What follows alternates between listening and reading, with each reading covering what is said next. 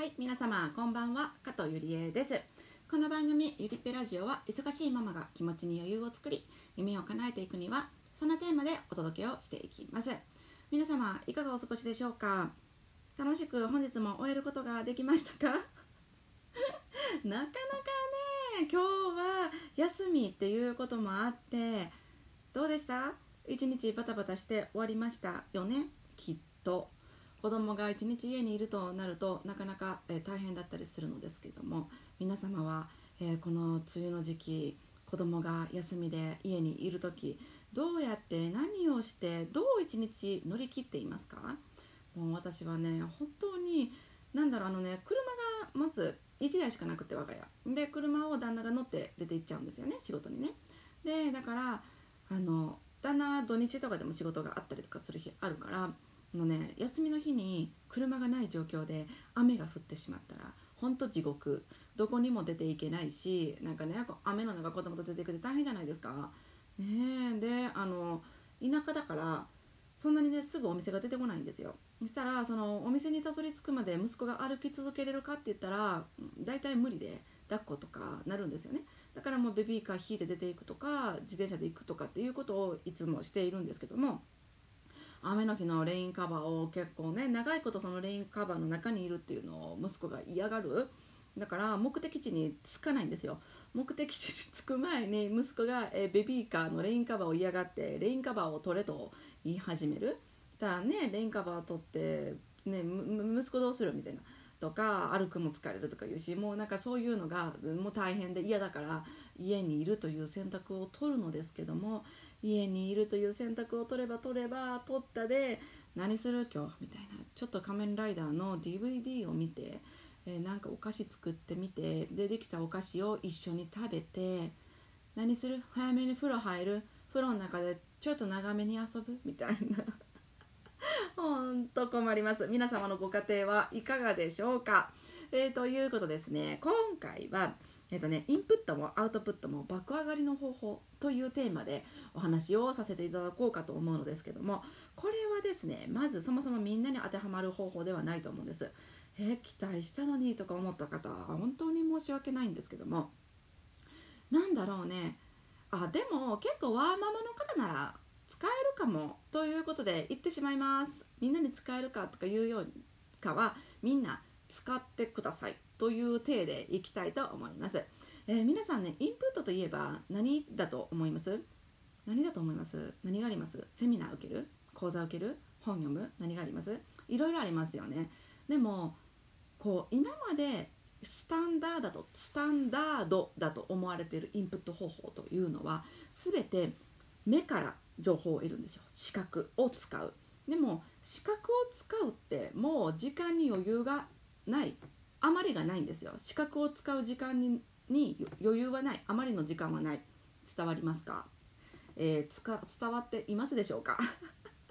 ね。もうなんだろう。これ以上また何かインプットを増やそうとかってなるとどう時間を作り出す、えー、睡眠時間削る？みたいななってくるまま多いと思うんですよね。でも今本当にありがたいことにインプットしようと思った時に音声配信あるじゃないですか。耳。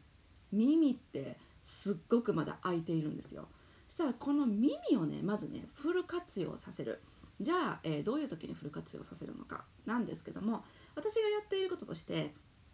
えっ、ー、とねまず息子が寄りついてこない時に片耳だけイヤホンするって決めていて。できっと皆さんお子さんによって違うと思うんですけども私の息子はね私の姿が見える時だと結構寄りついてくるのかな、ね、私が食器洗っている時そして、えーと、私が、えーとね、化粧している時で、えーと、トイレ掃除をしている時とかっていうのはあんまり寄りついてこないです。確かに来ますよ。確かにこれ見てとかこれ何？とか来ますけども結構ね来てもすぐにどっか去っていく。だからその時間に私は片耳ヤホンだけで。両方するとね子供の様子を耳から得るっていうこともできなかったり、えー、息子が話しかけてきた時にね反応をこうちゃんと反応できなかったりする可能性もあるので片耳だけイヤホンをしている状態でインプットしながら化粧をする。インプットしながら掃除をする。インプットしながら食器を洗うっていうことをしています。で片耳イヤホンをしながら息子が話しかけてきたら絶対にイヤホンをポッと押してワイヤレスのイヤホンでねイヤホンに触れたら、えー、音声が止まるので音声を止めます。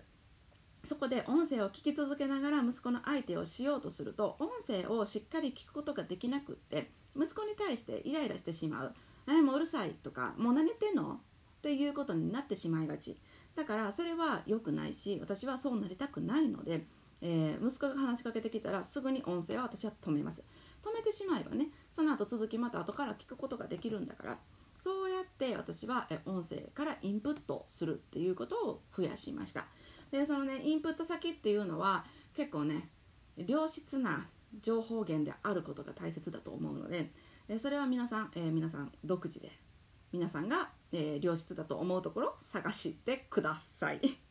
結構ね言われているのが Voicy Voicy。Voicy の、えーと、パーソナリティっていうのは誰もかしこもなれるわけじゃないですか。でなんかこう結構審査落ちて落ちてしまったっていう人が多いって言われてたりするので Voicy の音声配信っていうのはえー、質が高いと言われていたりしています。でもそれはねもう皆さん思い思いのところから聞いたらいいと思います。私は Voicy 一択です。Voicy の中で、えーと、数名の方を、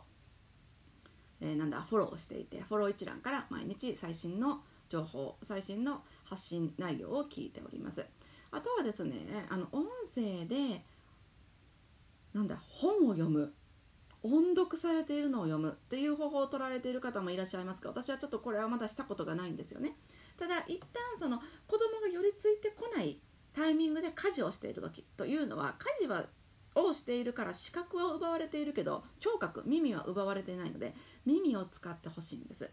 でそれでインプットを上げていきます。インプット量を上げていきます。その後次アウトプット方法なんですけどもアウトプットというのは人に話すとかねなんかこうどこかで伝えるとかねなんかねそんなんがいいって言うじゃないですか。でもそれをしようと思っていたらあまりにも時間が足りなさすぎる私たちワーママです。となってきたら一旦ね必要だいいなと思ったものは全部私は付箋に書いていくんですよ。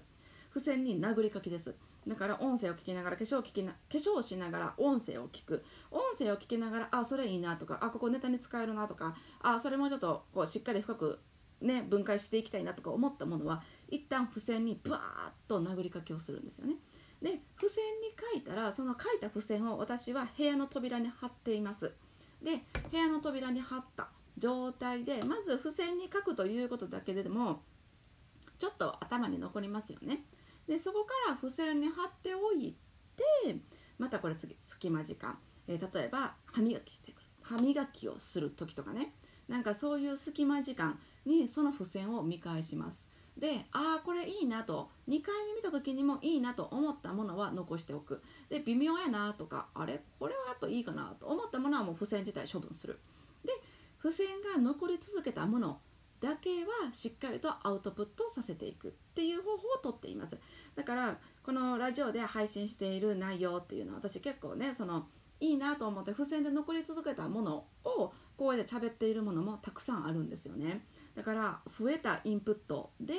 え、このアウトプットラジオのネタっていうのがたくさんたくさん湧いてきていてだから今付箋で残っているだけでもラジオネタってもうすでに10個はあるんですよ。でサロンのコラムネタっていうのがえーと、7個残っていてであその他のねなんか新しいコンテンツの時にあこういう取り入れ方いいなとかここを使っていきたいなとか思ったものがまたちょっとあったりとかっていう感じで